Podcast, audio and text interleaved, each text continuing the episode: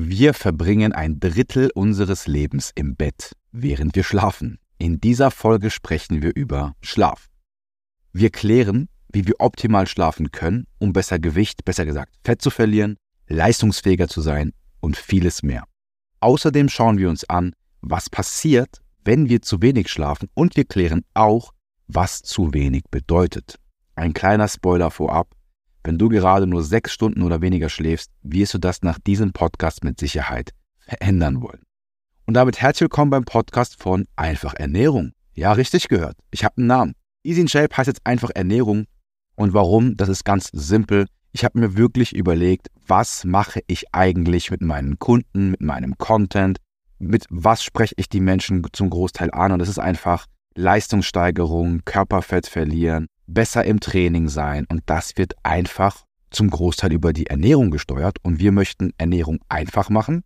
Und deswegen heißen wir jetzt einfach Ernährung. Und dazu gehören natürlich auch Themen wie Schlaf, Stress, Muskelaufbau, Fettverlust. Das ist alles inbegriffen, denn am Ende wird alles über die Ernährung gesteuert. Und es wäre schön, wenn die Ernährung für uns einfach ist. Und deswegen heiße ich jetzt oder wir einfach Ernährung. Okay, kommen wir zurück zum Thema Schlaf. Ich muss was beichten. Und zwar als Kind, da hatte ich panische Angst im Dunkeln. Also wirklich panische Angst. Wenn es auch nur in die Nähe der Stunden kam, wo man langsam sich Bett fertig macht, da hatte ich wirklich Panik. Warum? Ganz ehrlich, ich habe als Kind Gestalten nachts gesehen. Und nicht, dass irgendwie eine Jacke an der Tür hängt, die irgendwie aussieht wie ein Mann, sondern ich habe wirklich Gestalten gesehen, die immer im Zimmer rumgelaufen sind, die mir ins Bett gekrochen sind und so weiter und so fort. Und jetzt denkst du dir, oh Gott, was ist das denn? Äh, was ist das denn für eine traumatische Erfahrung? Klar, ich war ein Kind, das war wahrscheinlich eine blühende Fantasie und vielleicht irgendwie im Halbschlaf geträumt, aber für mich war das sehr realistisch und ich hatte panische Angst vom Dunkeln. Die Dunkelheit hat mir so Angst gemacht, dass ich teilweise ganze Nächte nicht geschlafen habe, also wirklich die Nächte durchgemacht habe, weil ich Angst hatte, die Augen zuzumachen, dass sich eine Gestalt dann nähert und wenn ich die Augen aufmache, dass sie vor mir steht. Bis zu meinem zehnten Lebensjahr musste ich mit Licht schlafen, weil ich so traumatisiert vor der Dunkelheit war.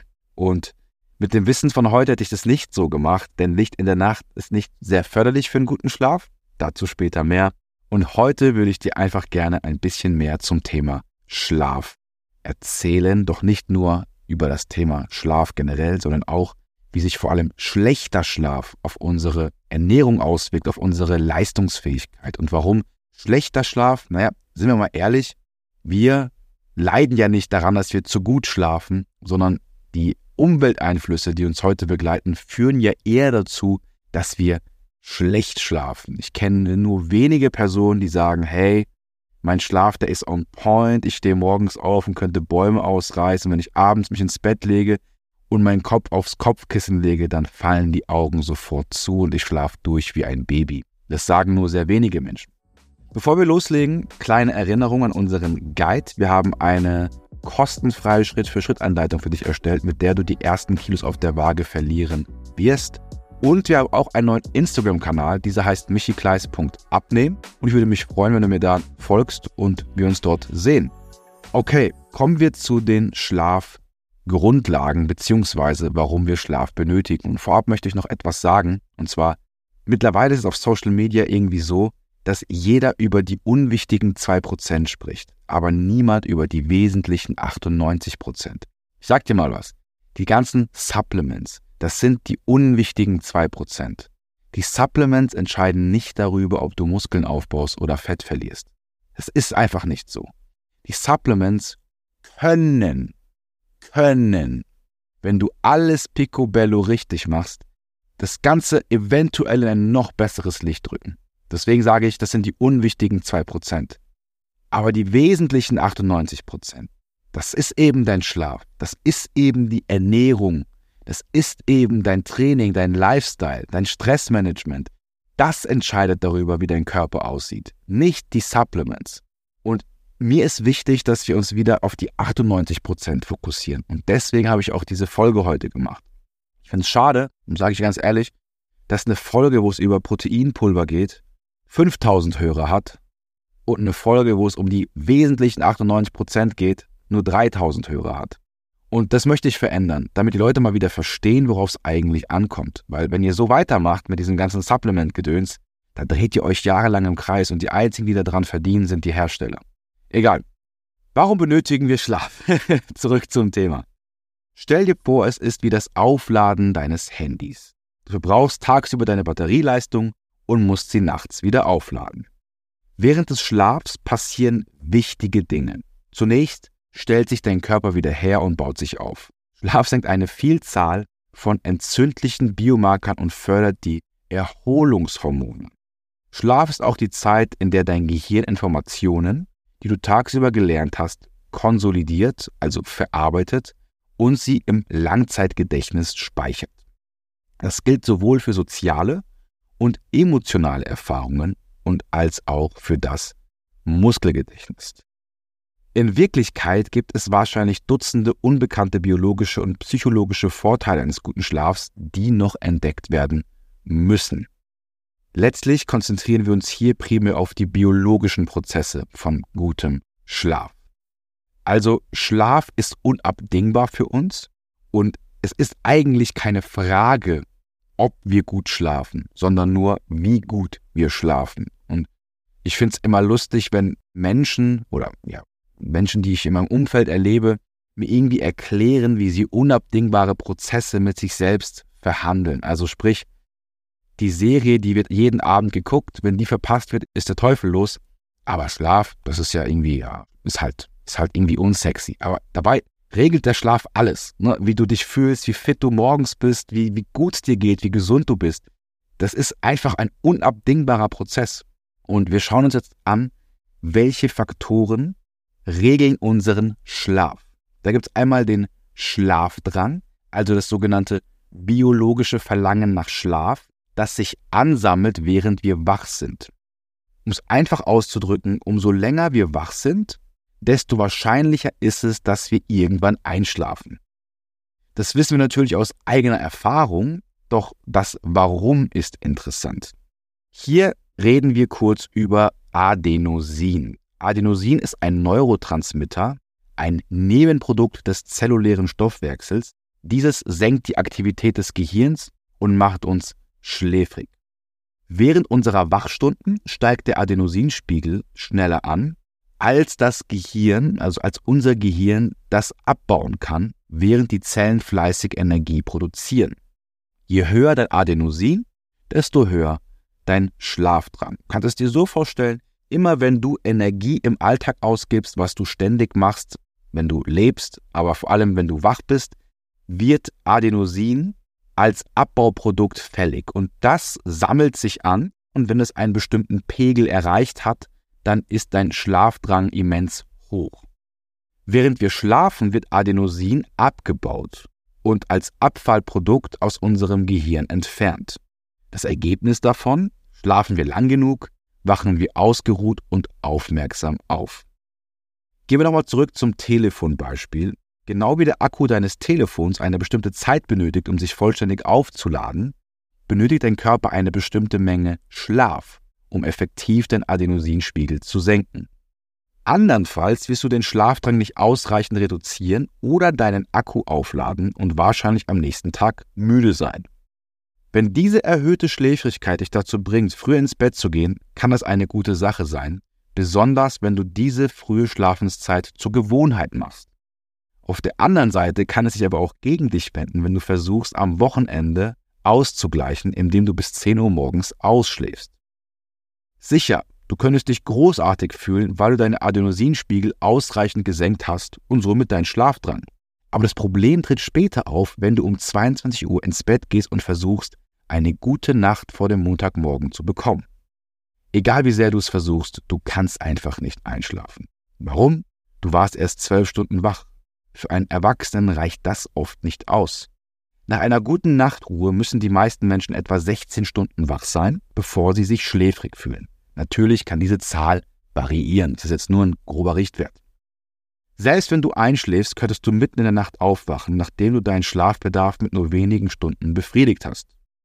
Also wichtig, damit wir einen guten Schlafrhythmus haben, einen guten, ja, einen Schlafbedarf und eine Schlaf Nachfrage sozusagen, müssen wir lange genug wach sein. Wir sollten möglichst lange schlafen, beziehungsweise so lange, bis der Adenosinspiegel wieder auf einem Punkt ist, wo wir uns erfrischt fühlen und aufmerksam sind. Und was wir vermeiden sollten, ist eben, dass wir uns so ein bisschen über eine Zeit akkumuliert vermüden. Also akkumuliert bedeutet praktisch angehäuft, dass wir sagen, okay, wir schlafen jetzt sieben Tage am Stück sehr wenig und damit häuft sich die Müdigkeit natürlich an und uns geht es damit auch schlecht. Ein weiterer Faktor, der unseren Schlafrhythmus steuert, ist der sogenannte zirkadiane Rhythmus. Ich nenne ihn jetzt hier Tag-Nacht-Rhythmus, weil es zirkadiane ist einfach ein Zungenbrecher für mich, sorry. Der sogenannte Tag-Nacht-Rhythmus, und das ist unsere biologische Uhr, die sich nach einem ja ungefähr 24 Stunden Rhythmus richtet. Und dieser Rhythmus schwankt im Laufe des Tages und sendet Alarmierungssignale aus. Diese Alarmierungssignale können entweder verstärkt werden und den Schlafdrang überwinden, also uns wach halten, oder sich beruhigen und ermöglichen, ihm nachzugeben und uns schläfrig fühlen zu lassen. Wichtig, welche Alarmsignale das sind, ist ganz einfach, dazu kommen wir aber gleich. Wir müssen verstehen, dass der Tag-Nacht-Rhythmus vor allem durch Licht und Gewohnheit gesteuert wird. Wenn wir natürlich rein theoretisch abends müde sein sollten, können wir uns das mit ein paar Umständen erschweren, wenn wir zum Beispiel uns sehr grellem Licht aussetzen. Ich komme dazu gleich zu sprechen. Ich möchte nur kurz erklären, was diese Alarmierungssignale sind. Ne, wenn wir eben per Definition sollten wir abends müde werden, wenn wir jedoch Dinge tun, die das verhindern bzw. verzögern, kann das eben für ein sogenanntes Alarmierungssignal sorgen und unser Körper kommt trotzdem nicht zur Ruhe, auch wenn er jetzt eigentlich müde sein sollte.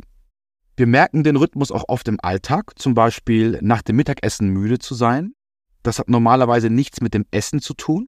Etwa acht bis neun Stunden nach unserer üblichen Aufstehzeit wird das Signal der inneren Uhr, das uns wach hält, etwas leiser. Dadurch kann das Schlafbedürfnis vorübergehend stärker werden und ein wenig Schläfrigkeit verursachen. Und das hat nichts damit zu tun, dass du nachts schlecht geschlafen hast. Das ist ein normales Anzeichen. In einigen Kulturen nutzen die Menschen diese Gelegenheit für eine sogenannte Siesta. Wenn du dich an einem ruhigen Ort hinlegen kannst, ist es sehr wahrscheinlich, dass du da auch einschlafen wirst.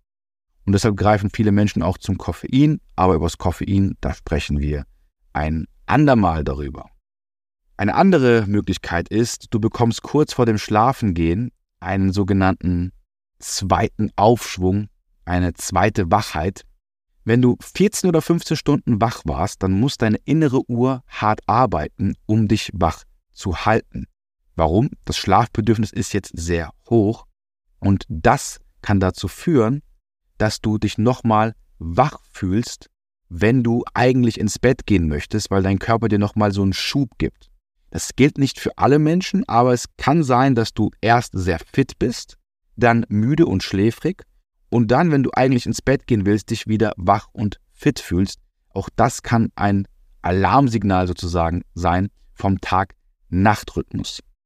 Warum das so ist, kann noch niemand genau sagen, aber wir, wir vermuten, das heißt, wir heißt die Wissenschaftler, von denen ich mich, ja, bei denen ich mich informiere und die Wissenschaft generell vermutet, dass es für manche Populationen, für manche Menschen ungünstig war, direkt bei Sonnenuntergang einzuschlafen, weil man ja noch nicht so ganz geschützt vor Fressfeinden war, weil man dich ja noch gesehen hat in der Abendröte und der Körper deswegen nochmal Energie aufgebracht hat, um dich eben in der Nacht an einen sicheren Ort zu bringen.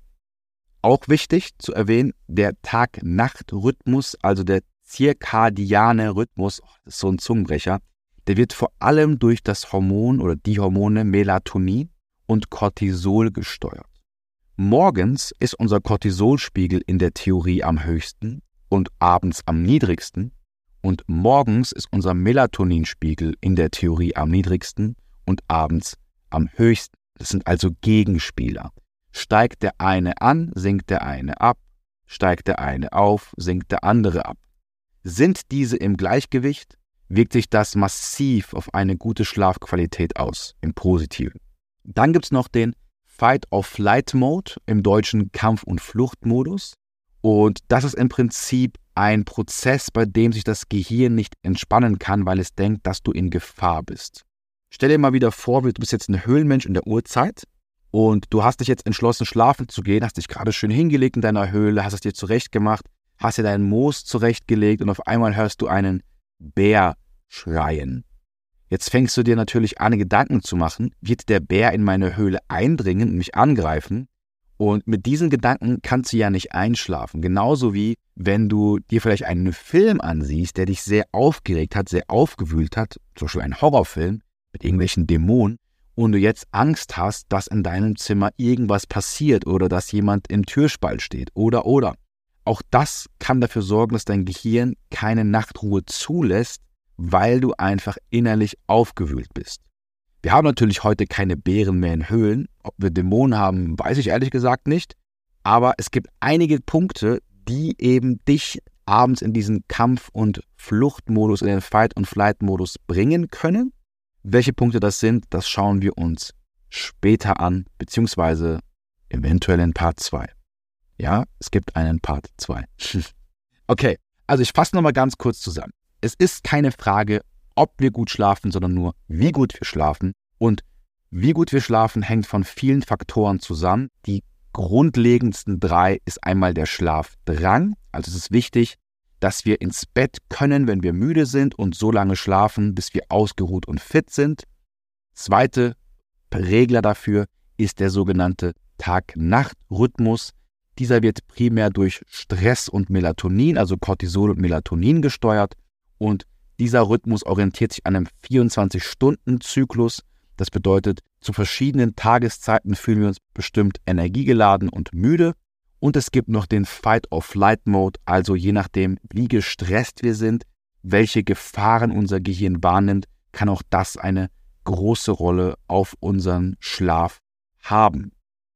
Die Frage ist jetzt, wie lange sollten wir eigentlich schlafen? Also, kurz zu erklären, es gibt verschiedene Schlafzyklen, beziehungsweise es gibt eigentlich einen Schlafzyklus, aber wir haben in einer Nacht mehrere davon. Ein Schlafzyklus geht in etwa, in etwa 90 Minuten und die Wissenschaft ist sich einig darüber, dass sieben bis acht Stunden pro Nacht, also sieben bis acht Stunden Schlaf pro Nacht mit den besten Ergebnissen verbunden zu sein scheint. Also man hat sich praktisch in einer Kohortenstudie angeschaut, wie lange schlafen Menschen im Durchschnitt. Und man hat festgestellt, dass Menschen, die sieben bis acht Stunden schlafen, auch am gesündesten zu sein scheinen, beziehungsweise die besten Gesundheitsmarker hatten. Ja, man sagt zwar, vier Schlafzyklen sollte man mindestens haben, das wären dann nur sechs Stunden Schlaf, aber das heißt auch mindestens. Die Forschung zeigt, dass sieben bis acht Stunden Schlaf pro Nacht vorteilhafter sind als weniger. Noch wichtiger als die Schlafdauer ist jedoch der Schlafrhythmus. Also wann gehen wir ins Bett und wann stehen wir auf und wie regelmäßig ist es. Um es dir kurz zu erklären, wenn du jeden Tag um 22 Uhr schlafen gehst und um 6 Uhr morgens aufstehst, hast du einen guten Schlafrhythmus. Stehst du jeden Tag unterschiedlich auf und gehst schlafen, wann die Serie vorbei ist, die du gerade angefangen hast, hast du einen nicht so guten Schlafrhythmus. Und man hat festgestellt, in einer neuesten Studie aus dem Jahr 2024 ist eine Kohortenstudie, das muss man dazu sagen, also sprich, man hat sich hier einfach nur Populationen angeschaut, nicht wirklich intensiv geforscht, was im Individuum passiert, sondern einfach nur Menschen angeschaut, die einen festen Schlafrhythmus haben und diese verglichen mit Menschen, die keinen festen Schlafrhythmus haben. Und man hat festgestellt, dass Menschen mit einem einstündigen Zeitfenster wesentlich gesünder zu sein scheinen, also mit gesundheitlichen Markern, als Menschen, die eine dreistündige Zeitspanne haben. Was heißt Zeitspanne? Angenommen, du gehst um 22 Uhr schlafen und stehst um 6 Uhr morgens auf und machst das jeden Tag dann wäre deine Zeitspanne bei Null, weil du gehst jeden Tag zur gleichen Zeit ins Bett und stehst zur gleichen Zeit auf. Wenn das jedoch abweicht und du mal statt 22 Uhr um 23 Uhr ins Bett gehst, dann hättest du hier eine Abweichung von einer Stunde, wenn die Schlafdauer gleich bleibt. Man hat eben festgestellt, dass Menschen, die nur eine einstündige Abweichung haben, deutlich gesünder sind, bessere Gesundheitsmarker haben, als Menschen, die eine dreistündige Zeitspanne haben. Und die Wissenschaft sagt eben aktuell, dass es nicht nur wichtig ist, qualitativ gut sieben bis acht Stunden zu schlafen, sondern auch diese sieben bis acht Stunden regelmäßig, also zu einer festen Zeit zu haben, auch am Wochenende. Und es ist für viele Menschen schwer, weil wenn du zum Beispiel Schicht arbeitest oder so, klar kann man das nicht so umsetzen, aber auch da sollte man sich einfach bestmöglich an einen Rhythmus halten, denn der Rhythmus ist entscheidend, nicht wie lange wir schlafen, sondern wie gut wir schlafen und wie geregelt wir schlafen. Das sind viel wichtigere Faktoren. Es gibt noch eine andere Studie, die blende ich dir natürlich in den Shownotes ein, die auch zeigt, dass Störungen im Tag-Nacht-Rhythmus, also im zirkadianen Rhythmus, ebenfalls dafür sorgen können, dass wir schlechtere Gesundheitsmarker haben, ein erhöhtes Risiko für neurologische, psychiatrische oder auch kardiometabolische Krankheiten haben kann. Das heißt, wenn wir schlecht schlafen, unregelmäßig schlafen, weil unser Tag-Nacht-Zyklus irgendwie durcheinander ist, kann das tatsächlich Folgen haben für unsere Gesundheit zum Beispiel für unser Herz-Kreislauf-System. Wenn du Schicht arbeitest, ich möchte dir hier keine Angst machen. Ich möchte einfach nur sagen, dass es wichtig ist, dass du einen geregelten Schlafrhythmus hast. Nochmal zur Zusammenfassung. Es ist optimal, wenn wir sieben bis acht Stunden qualitativen Schlaf pro Nacht bekommen. Wichtig ist nicht nur, dass wir sieben bis acht Stunden täglich schlafen, sondern auch gut schlafen und am besten zu geregelten Zeiten. Das ist die Quintessenz daraus. Was passiert, wenn wir den Schlaf vernachlässigen? Schauen wir uns mal kurz an, wie sich Schlafmangel auf die Leistungsfähigkeit auswirkt. Und hier muss man dazu sagen, man hat in dieser Studie nur untersucht, wie sich eine Nacht auf die Leistung auswirkt. Nicht Nächte, sondern eine Nacht. Und wenn wir eine Nacht schlecht geschlafen haben, scheint es unsere Trainingsleistung gar nicht zu stören, sondern im Durchschnitt war die Trainingsleistung hier etwa 0,4 Prozent schlechter pro fehlende Stunde Schlaf. Also, wenn du jetzt drei Stunden weniger geschlafen hast, dann heißt es nicht, dass deine Trainingsleistung komplett schlecht sein wird heute. Das ist dann oft nur eine Kopfsache, sondern du kannst einfach grob sagen, es wird wahrscheinlich nicht so perfekt, wie wenn ich gut geschlafen hätte, aber zum Großteil wirst du da nichts merken. Man hat da verschiedene Leistungen verglichen, zum Beispiel die Kraft, Kraftausdauer, die Schnelligkeit, die Ausdauer. Ich werde jetzt hier nicht auf alle eingehen. Man hat festgestellt, dass eine Nacht schlechter Schlaf sich nirgendwo großartig negativ auswirkt. Wir reden hier aber von einer Nacht. Und eine andere Studie kommt zu dem gleichen Ergebnis. Also wenn du mal eine schlechte Nacht hattest, heißt es nicht, dass das Training schlecht ist, heißt auch nicht, dass du nicht trainieren sollst. Das wird wahrscheinlich nichts passieren.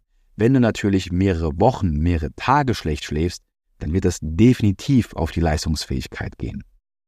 Die Frage ist, hat es Vorteile, wenn wir länger schlafen? Und es gibt hier eine Studie bei Tennisspielern und es gibt noch eine andere Studie bei Basketballspielern. Und Studien haben hier gezeigt, dass die Sportler circa 9% mehr Leistung hatten, wenn sie von 8 auf 10 Stunden Schlaf erhöht haben. Heißt also, länger schlafen kann sinnvoll sein, wenn es um die Leistungsfähigkeit geht, heißt nicht, dass länger schlafen auch besser ist. Aber dazu später mehr. Nur den Vergleich, eine Nacht Schlafmangel scheint sich nicht negativ auf die Leistung auszuwirken und länger zu schlafen kann die Leistung erhöhen. Das heißt, wenn du Leistungssportler bist oder wenn du eine bestimmte Leistung anstrebst, dann kann es Sinn machen, länger zu schlafen. Wenn du ganz normal trainieren gehst, drei, viermal die Woche, dann konzentriere dich auf deine sieben bis acht Stunden. Auch oft gefragt wird, stört Training am Abend den Schlaf? Ich dachte lange ja und ich sage auch immer noch ja, aber es gibt eine Meta-Analyse aus dem Jahr 2021, die hat untersucht, was passiert, wenn wir hochintensiv in den letzten zwei bis vier Stunden vor dem Schlafengehen trainieren werden. Und in dieser Meta-Analyse hat man eben festgestellt, dass Training, sehr intensives Training später am Abend, keinen negativen Folgen für den Schlaf hatte. Klar, es gab ein paar Unterschiede zwischen den Individuen, aber im Großen und Ganzen kann man sagen, dass es keinen negativen Effekt hat. Wichtig, das gilt nur für Training. Wenn du natürlich Koffein zu dir nimmst, dann ist es nochmal eine andere Geschichte, aber dazu auch mehr in Teil 2. Und wichtig, nur weil eine Studie zu einer durchschnittlichen Aussage kommt, heißt es nicht, dass es für alle Menschen gilt. Ich kann dir aus Erfahrung sagen, dass es für die meisten Menschen keine gute Idee ist, am Abend noch hochintensiv zu trainieren, weil diese dann eher schlechter schlafen. Das ist aber meine Erfahrung mit meinen Klienten, mit mir selbst. Kann sein, dass du sagst, hey, wenn ich um 10 Uhr schlafen gehe, kann ich noch um 20 Uhr ein krasses Training machen und kann trotzdem gut schlafen. Das kann durchaus sein. Schauen wir uns mal an, wie es mit Schlaf und Gewichtsverlust aussieht, beziehungsweise mit schlechtem Schlaf und Gewichtsverlust. Wie wirkt sich schlechter Schlaf auf unser Gewicht aus. Einige Studien, und das ist auch wieder eine Meta-Analyse, kurz zur Erinnerung für dich, eine Meta-Analyse ist die Zusammenfassung mehrerer Studien, die einen Sachverhalt untersuchen. Und einige Studien haben eben herausgefunden in dieser Meta-Analyse, dass bereits eine einzige Nacht mit Schlafmangel zu einem Anstieg von Hungergefühlen und Kalorienaufnahme führen kann. Und was auch interessant ist, eine weitere Studie hat herausgefunden, dass eine begrenzte Schlafdauer über eine einzige Arbeitswoche zu übermäßiger Gewichtszunahme führen kann. Doch woran liegt das? Es scheint so zu sein, dass wenn wir schlechter schlafen, wenig schlafen, dass bestimmte Hormone, die für unser Hunger- und Sättigungsgefühl verantwortlich sind, ein bisschen außer Kontrolle geraten. Zum Beispiel, dass das Hormon Grelin, das vor allem für Hunger verantwortlich ist, übermäßig ansteigt und dass das Leptin, das für Sättigung verantwortlich ist, nicht so ansteigt. Man hat dann auch untersucht, okay, was passiert denn, wenn Menschen zwar schlecht schlafen und das aber wieder ausgleichen? Und man hat auch in Untersuchungen festgestellt, dass Schlafmangel zu einer Veränderung der Körperzusammensetzung führen kann. Also, das bedeutet, das Verhältnis von Muskelmasse und Fettmasse kann sich verändern. Man hat festgestellt, dass Menschen, die einen hohen Schlafmangel haben, die schlecht schlafen, dass die Körperzusammensetzung sich so verändert, dass wir eher fettfreie Körpermasse verlieren und Körperfett behalten bzw. sogar aufbauen als andersrum. Also wenn wir sehr schlecht schlafen, können unsere Ernährung, unsere Supplements, unser Training noch so gut sein. Es ist sehr wahrscheinlich, dass wir uns, ja, dass wir gegen Windmühlen antreten und dass sich unsere Körperzusammensetzung, die Körperkomposition zum Negativen verändern wird. In einer anderen Studie hat man festgestellt, dass Schlafmangel die Kalorienaufnahme um etwa 20 Prozent erhöhen kann. In dieser Studie ist der Zuckerkonsum um etwa 50 Gramm und der Gehalt an gesättigten Fettsäuren um etwa 7 Gramm angestiegen, während die Leute unter der Schlafbeschränkung standen. Also man hat die Leute wach gehalten zwischen 23 Uhr und 4 Uhr morgens und hat eben festgestellt, dass diese dort dann auch mehr Kalorien zu sich nehmen. Und das ist nicht nur eine Studie, die das zeigt, es sind mehrere Studien, die das zeigen. Also, so mal kurz zusammenzufassen, wenn wir schlechter schlafen, weniger schlafen, scheinen wir mehr Kalorien aufzunehmen, weil unsere Sättigungs- und Hungersignale einfach nicht so gut funktionieren, wie wenn wir gut geschlafen haben. Und deswegen zeigen Studien auch, dass Menschen, die schlecht schlafen, eine suboptimale Körperkomposition haben. Das bedeutet, sie haben übermäßig oder überschüssiges Körperfett und verlieren fettfreie Körpermasse, darunter auch Muskulatur. Jetzt ist die Frage, Herr Michi, Moment mal, wir sind doch länger wach, also sind wir doch auch länger aktiv. Wie kann es denn dann sein, dass wir zunehmen? Ja, das stimmt. Es gibt eine Analyse, die zeigt, dass Schlafmangel zu 364 Kalorien mehr, also dass der Kalorienverbrauch um 364 Kalorien gestiegen ist im Durchschnitt aber das keinen Einfluss auf den Energieverbrauch hatte im Gesamten. Also auch wenn wir mehr Energie verbrennen, heißt es nicht, dass wir unterm Strich besser abnehmen, weil wir diese irgendwo wieder reinzuessen scheinen. Eine andere Studie zeigt, dass Schlafmangel, also wenn wir nicht gut schlafen, etwa nur 135 Kalorien pro Tag mehr verbrennt, weil wir auch aktiver sind, alles in allem lässt sich sagen, wir bewegen uns da aber nicht mehr, wenn wir zu wenig Schlaf bekommen. Wir essen einfach nur mehr.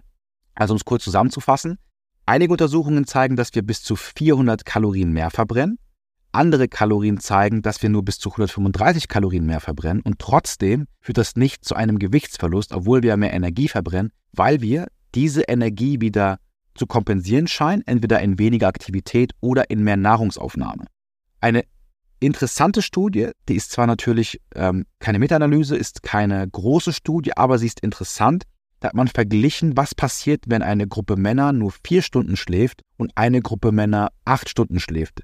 wie unterscheidet sich die Kalorienaufnahme und das Hungergefühl. Und man hat festgestellt, dass die Männer, die nur vier Stunden geschlafen haben, ganze 560 Kalorien mehr gegessen hatten als die Gruppe, die acht Stunden geschlafen hat, weil sie eben länger wach waren und auch mehr gegessen haben.